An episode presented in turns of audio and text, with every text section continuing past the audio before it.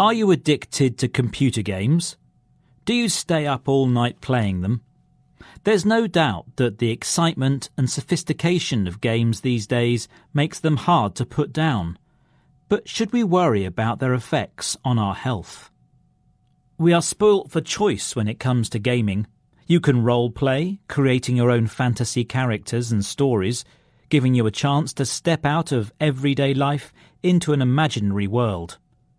And there are shooting games where you can let out your anger and frustration in violent situations where you kill people with guns. Can these kinds of games really be fun? And can being absorbed in virtual reality be good for us? Popular games like Grand Theft Auto have been blamed for everything from falling results at school to provoking acts of extreme violence. Internet safety advisor Alan MacKenzie thinks many people understandably will just think that a game is just a game and not realizing the explicit content that's in there. He gives an example of the violence and sexualization of women, which he says is wholly inappropriate for anybody, never mind children. Others will argue that gaming is a harmless form of entertainment there's evidence that playing video games could actually be good for us.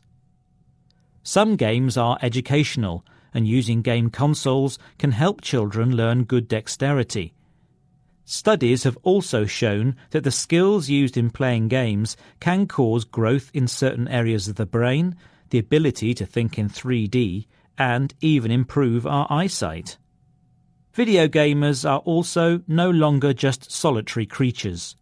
For some, gaming is having a positive effect on their social lives, with games like Halo and World of Warcraft often being played in groups. When your group works together to win the game, your sense of achievement is higher than when winning by yourself. So it seems today, gaming isn't just for geeks, and if used in moderation, we can all take part. What video games do you play, and how do they make you feel?